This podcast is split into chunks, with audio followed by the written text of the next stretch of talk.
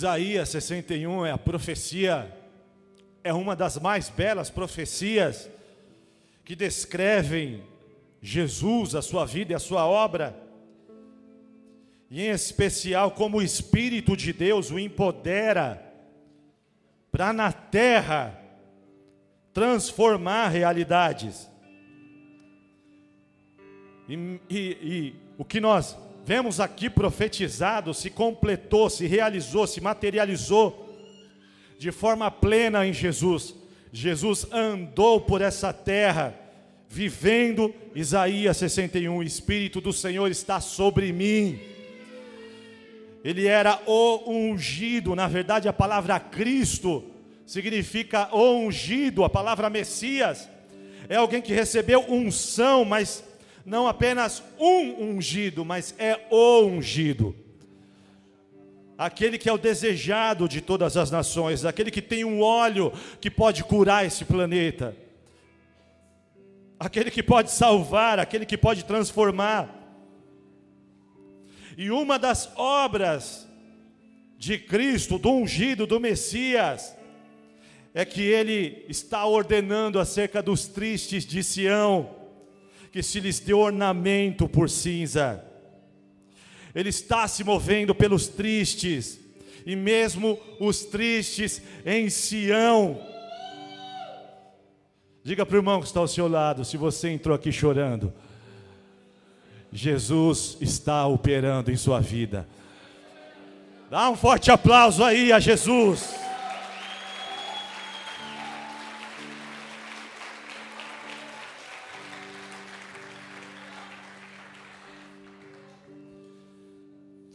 Há tristezas, são crises de nossa vida, são des descompensações emocionais, são provocadas não por pecado, mas por estresse agudo, fadiga, doenças, perdas, perdas de gente queridos, lutos, tragédias, burnouts.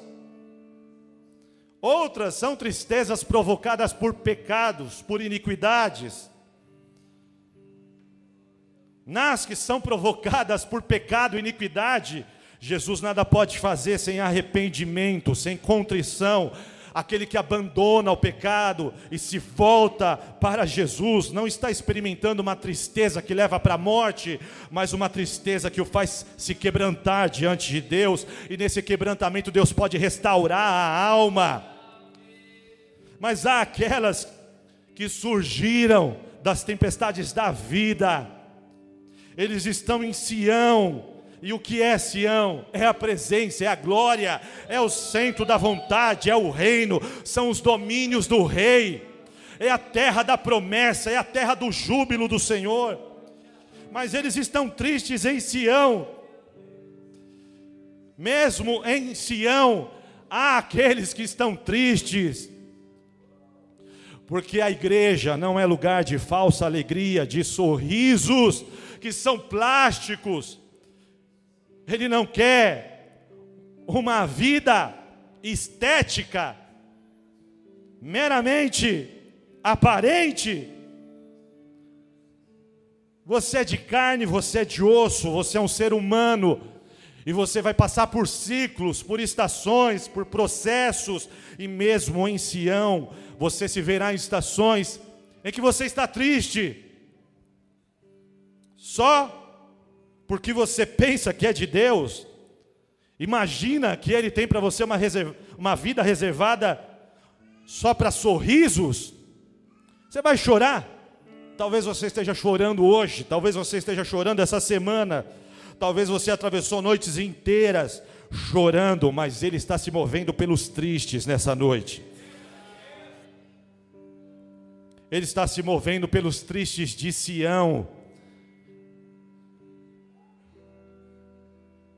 Ele fala que nós vamos ver as nossas cinzas se transformando em ornamentos.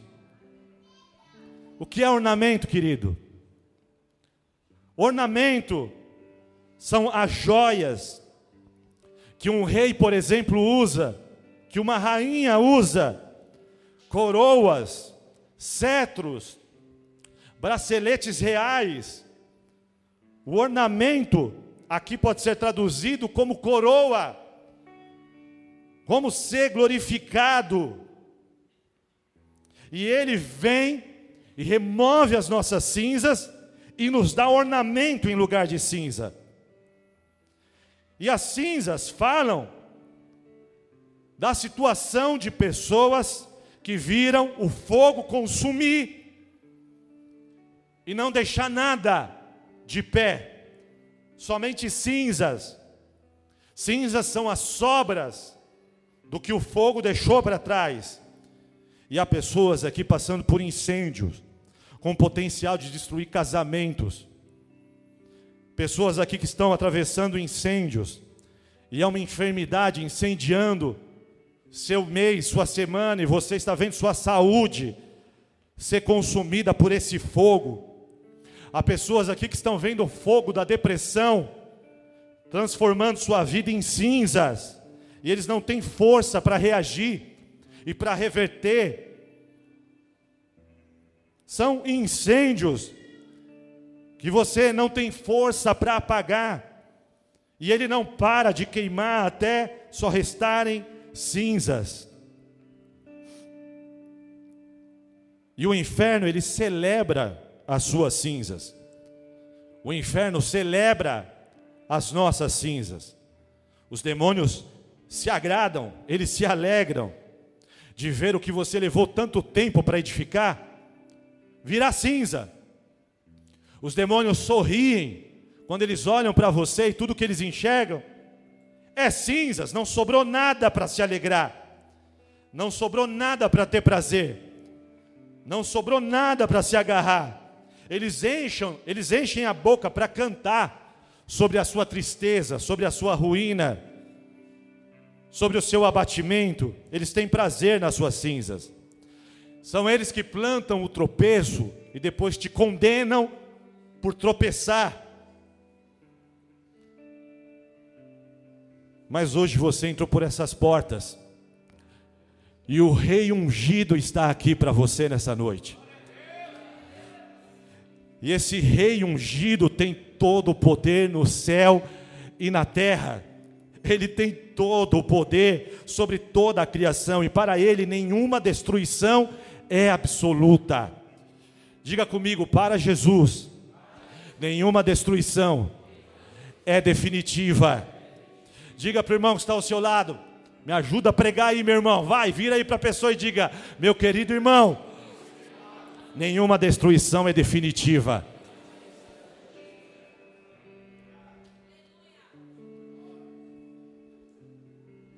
Você chegou aqui só cinzas. Sabe aquela gíria que os irmãos usam? Tô só a capa do Batman. Não sobrou nada. Você está aqui, só a capa do Batman. Está só o pó, como diz os outros irmãos. É só cinza, pastor. Eu estou aqui, eu sou um punhado de cinza queimada pela vida. Você está diante do ungido, você está diante do Messias, você está diante daquele que tem todo o poder sobre todas as coisas. Ele tem todo o poder. Entregue as suas cinzas para o ungido. Entregue as suas cinzas para o Rei da Glória. Traga as suas cinzas para o altar, porque Ele vai tomar as suas cinzas e Ele vai entregar ornamento para você. Ele vai tomar as suas cinzas e Ele vai entregar coroa. Ele vai tomar as suas cinzas e Ele vai derramar glória.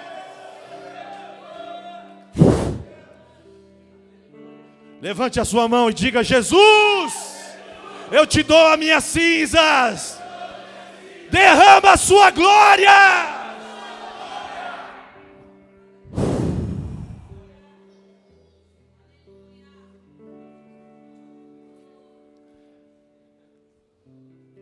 Ele não se assusta com as suas cinzas. Você não ouviu o profeta dizer que ele tem poder sobre o fogo? Ele tem poder sobre o fogo e ele tem poder sobre o que o fogo produz, e cinza é resultado do fogo. Portanto, aquele que tem poder sobre o fogo tem poder sobre as cinzas também. Ele tem poder para reverter essa situação, ele tem poder para reverter aquilo que o fogo destruiu, ele tem poder para tornar melhor. Você está me ouvindo? O fogo pode ter consumido, mas ele tem poder para tornar melhor. Mas não dá para ser melhor, pastor. Era de ouro, era belo, era cheio de glória. Assim foi o templo de Salomão, mas ele foi queimado pelo fogo. Mas então Deus levanta um profeta e diz: A glória da segunda casa será maior do que a da primeira. Ele tem poder para tornar melhor.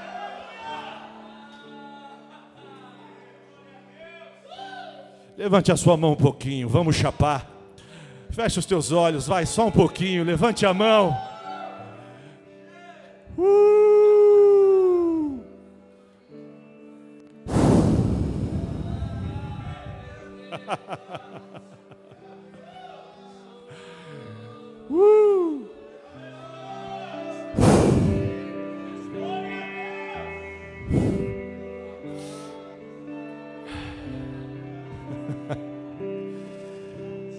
Diga comigo, nessa noite eu vou migrar de cultura. Olha para dois ou três irmãos e diga: Você quer fazer essa viagem comigo?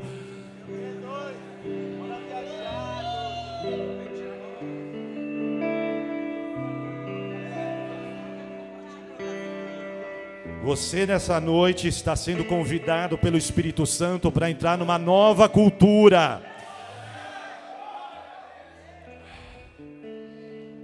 Ruth capítulo 1, versículo 1, diz o seguinte: E sucedeu que nos dias em que os juízes julgavam, houve uma fome na terra, houve uma crise na terra, houve uma crise política, houve uma crise de moral, houve uma crise financeira, houve uma crise no casamento, houve uma crise na saúde, houve uma fome na terra, pelo que um homem de Belém, oh meu Deus,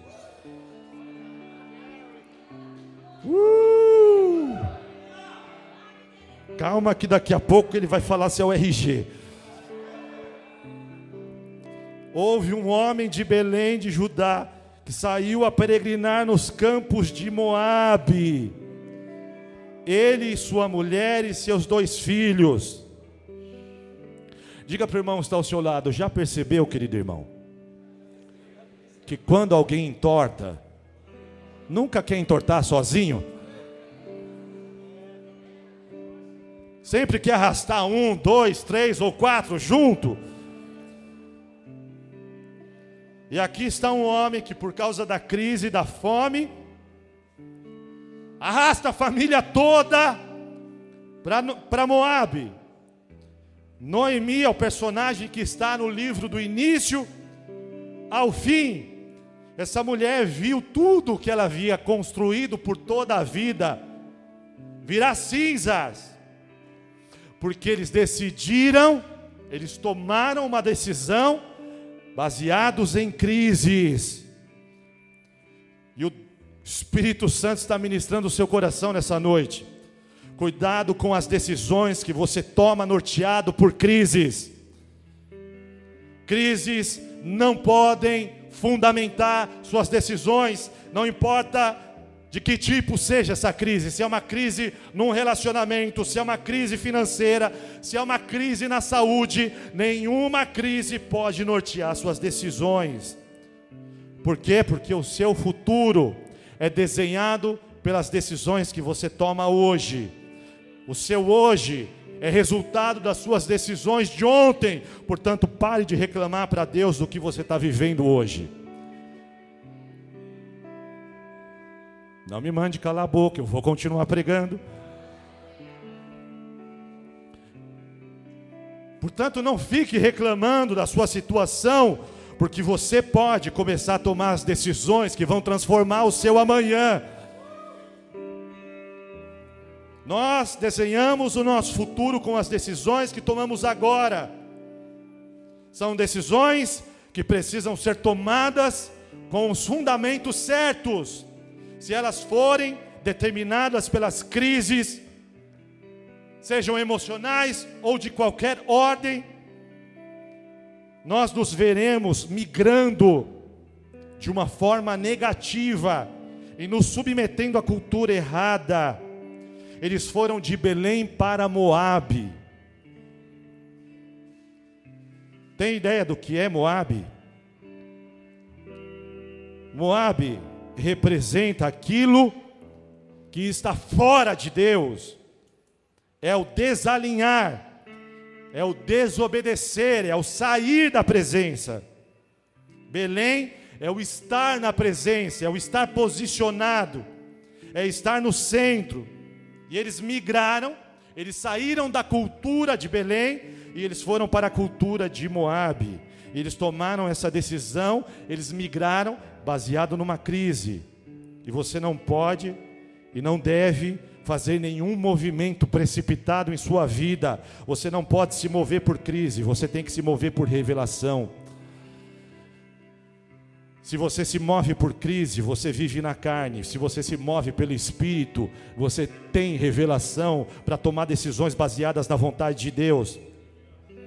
Pense em Elias. Elias foi para o ribeiro de Querite no meio de uma crise, não chovia, faltava água, faltava alimento, faltava comida, faltava colheita, era uma crise de proporção nacional. Mas ele não foi para o Egito buscar pão. Ele não foi para Moabe buscar pão. Ele não foi para outra cultura buscar pão. Ele não se moveu por crise. Ele ouviu o Espírito. Quantos aqui querem ouvir o Espírito? Deus disse a ele: Vá para o ribeiro de Querite. Ele vai para o ribeiro de Querite. E sobrenaturalmente Deus envia corvos de manhã e corvos à noite. E os corvos levam para Elias pão e carne. Aqueles que se movem por revelação, vê Deus operando de uma forma louca, Ele transforma até corvos em garçons. Imagina Elias acordando, uh, deixa eu tomar meu café da manhã, sai tem um corvo, um corvo. Ah! Pão e carne ali na frente do corvo. Ele come, se alimenta e à noite lá vem o garçom de novo, trazendo pão e trazendo carne. Quando você se move por revelação, sobrenatural é liberado sobre você. Tem respaldo divino nos seus passos eles destravam provisão sobrenatural. Deus está falando com alguns Elias que estão atravessando crises, e Ele está dizendo: Eu tenho para você um ribeiro de Querite, e eu vou trazer provisão sobrenatural, mas você precisa escutar e ouvir.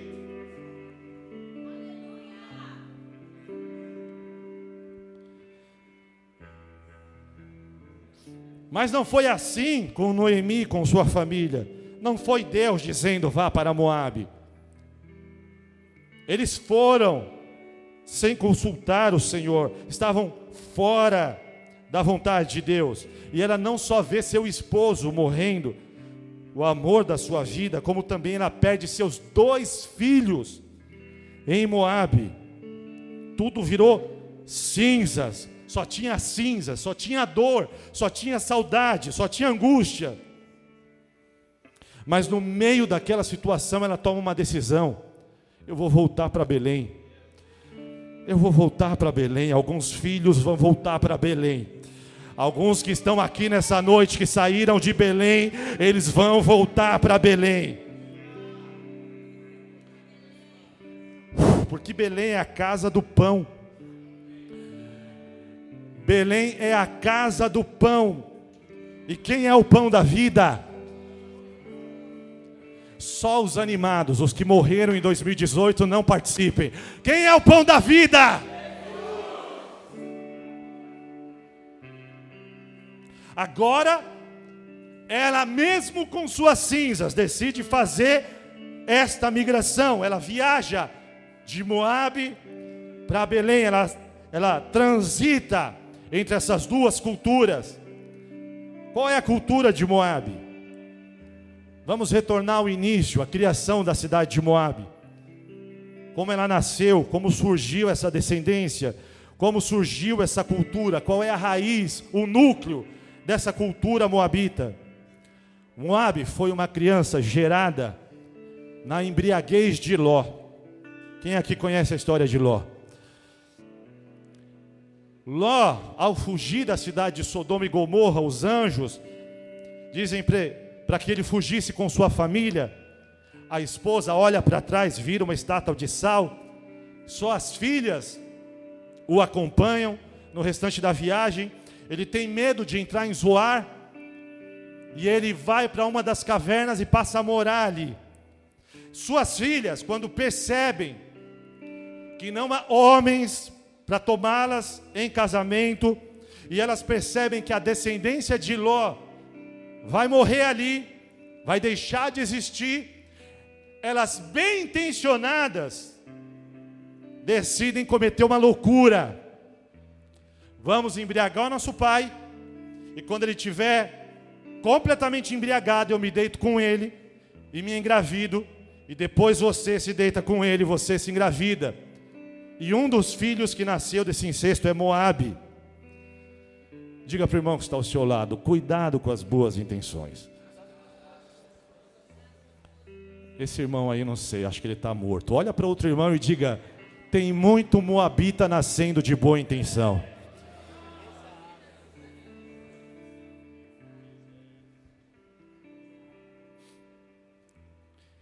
E assim se iniciou a descendência de Moabe, os moabitas, e essa é a cultura de Moabe. É o núcleo dessa cultura, é o que motiva, é a exaltação dos desejos e necessidades acima da vontade de Deus. Para os moabitas ou para aqueles que estão na cultura de Moabe, um grande pecado pode ser justificado por uma grande crise. Qualquer meio servirá, não importa que a vontade de Deus esteja sendo desonrada, não importa se princípios estão sendo quebrados, desde que nós alcancemos a solução da crise, desde que nós alcancemos e contornemos essa situação difícil. Essa é a cultura de Moabe. Foi assim que Moabe nasceu e esse era o espírito que regia os moabitas, e foi para essa cultura que eles decidiram migrar e se submeter. E foi, na verdade, com esse espírito que eles saíram de Belém. Uma grande crise justifica abandonar o lugar onde Deus nos plantou. Uma grande crise justifica sair de Belém e rumo a Moabe, afinal de contas, essa necessidade está aqui e ela é mais urgente do que orar e buscar de Deus, de ouvir de Deus e saber o que eu devo fazer a partir da revelação que Deus pode me dar. Não temos tempo para isso. Nós temos uma urgência, nós temos uma crise. Ou quando não, são os desejos. São os meus desejos. É a minha carne. São as minhas paixões norteando as minhas decisões. Quem vive dessa maneira está debaixo da cultura de Moabe. Não é uma cultura submissa a Deus, mas Noemi decide ir de Moabe para Belém. Ela volta para a sua origem. Talvez você tenha saído da sua origem, mas nessa noite é tempo de retornar à sua origem. O Espírito de Deus te trouxe aqui, porque na verdade você não é um moabita, você estava vivendo entre os moabitas, você estava nos bares dos moabitas, você estava nos motéis dos moabitas, você estava nos balcões de bebidas alcoólicas dos moabitas, mas agora o Espírito te chama para Belém, volte para a casa do pão. Volte para a casa de revelação, volte para a casa do filho, volte para a casa onde Deus provê do céu, volte para a casa onde a cultura é cristocêntrica. Porque a cultura de Belém é uma cultura onde Jesus está no centro, não o homem, não as necessidades, não os desejos, não as paixões, é Jesus no centro, é a vontade dEle, são os desejos dEle, é a palavra dEle. A cultura de Belém é a cultura de Jesus, é a, é a cultura de Cristo. E a cultura de Cristo é: a minha comida é fazer a vontade do meu Pai. Uh! A minha comida é fazer a vontade do meu Pai.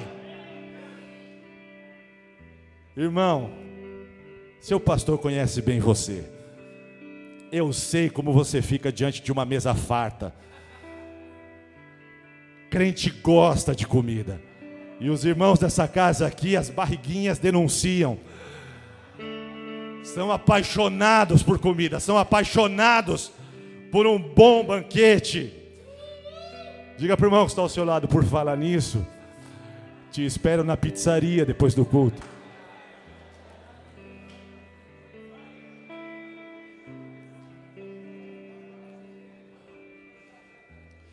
Crente gosta de comer, sim ou não, irmãos?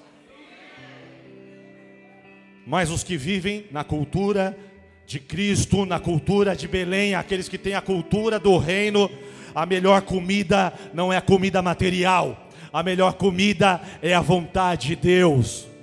A minha comida é fazer a vontade do meu Pai.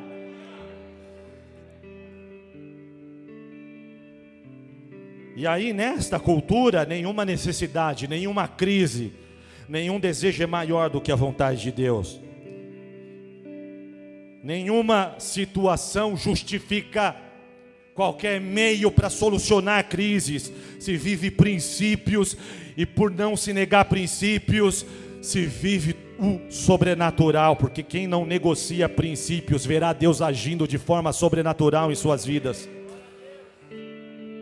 ela volta para Belém. Você está voltando para Belém nessa noite. Sua família está voltando para Belém nessa noite. Seu ministério está voltando para a casa do pão nessa noite. Seus filhos, mãe, vão retornar para Belém. Sua família vai retornar para Belém. E é em Belém que as cinzas estão entrando. Noemi passou por tanta angústia que ela muda o nome dela para Mara, que significa amargura, que significa tristeza, angústia. Então ela entra na cidade de Belém carregando essa identidade, cinzas. Mas não tem problema, pode retornar, mesmo que seja cinzas. Não tem problema, pode retornar, mesmo que seja Mara. Não tem problema, venha. Não se envergonhe nesta casa. Toda condenação é sobrepujada, é vencida por causa daquele que morreu e ressuscitou. Traga suas cinzas. Na verdade, você está olhando um grupo de pessoas que sabe muito bem o que é viver nas cinzas. Diga para o irmão que está ao seu lado: não se envergonhe, meu irmão. Meu monte de cinzas era pior do que o seu. Olha para o outro irmão, me ajuda a pregar e diga para ele: não se entristeça, meu irmão.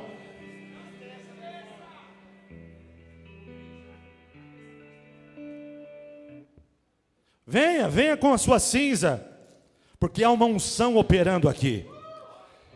Venha com as suas cinzas, porque um ungido está operando aqui. Você não ouviu o Espírito profetizar? O Espírito do Senhor está sobre ele. A unção está sobre ele, o óleo desceu sobre ele. Ele não tem medo das suas cinzas. Ele não vai olhar para as suas cinzas e dizer: impossível. Ele não vai olhar para a sua cinza e dizer que nada pode ser feito para reverter essa situação. Ele está te chamando, vem com suas cinzas.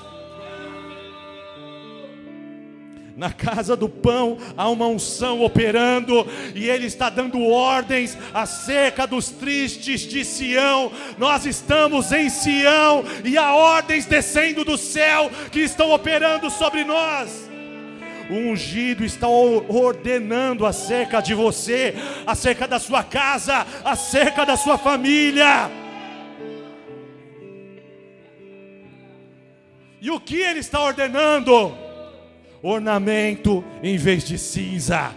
Eu vou repetir: ornamento em vez de cinza. ornamento em vez de cinzas. Você chega com a sua cinza, você chega com a sua amargura, você chega com a sua destruição, e Ele diz a você: ornamento em vez de cinzas. Você chega com o seu divórcio, você chega com a sua enfermidade, você chega com o seu fracasso, você chega com a sua falência, e Ele diz: ornamento em vez de cinzas.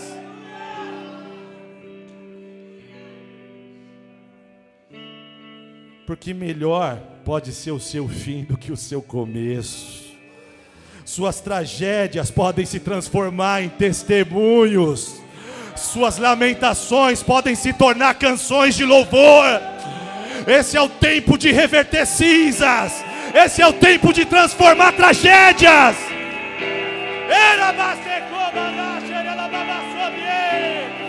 Ele transforma cinzas.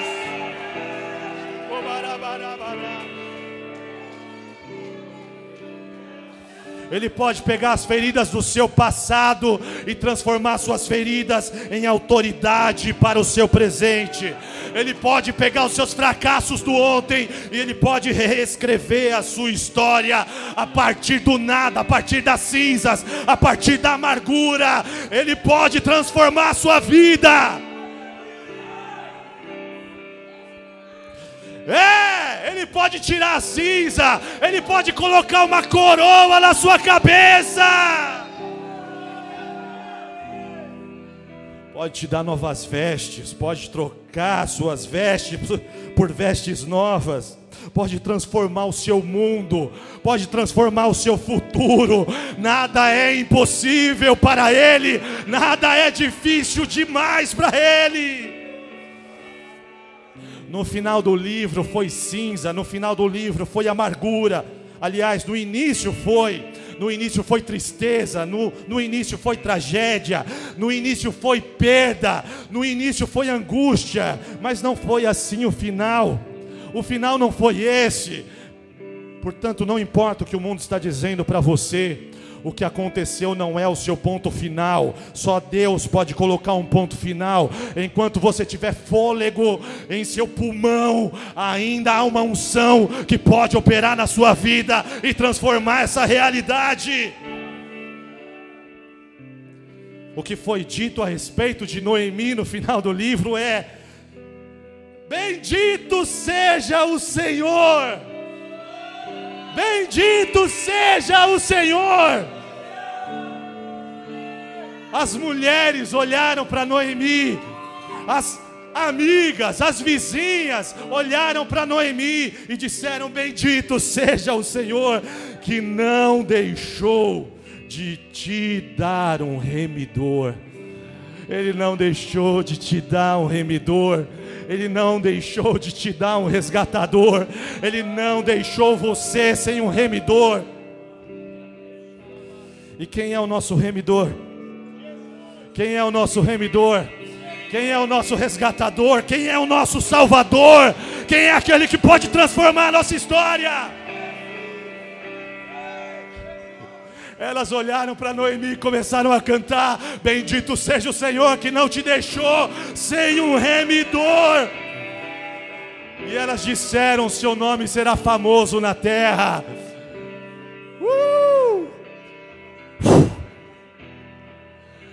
O seu nível de sofrimento, o seu nível de dor, a multidão das suas lágrimas, só vão servir para potencializar o seu testemunho ele vai tornar famoso. O nome de Noemi foi assim anunciado. Mulher famosa. Por quê? Porque Deus transformou a tragédia dela, transformou as cinzas em beleza. Fecha os teus olhos.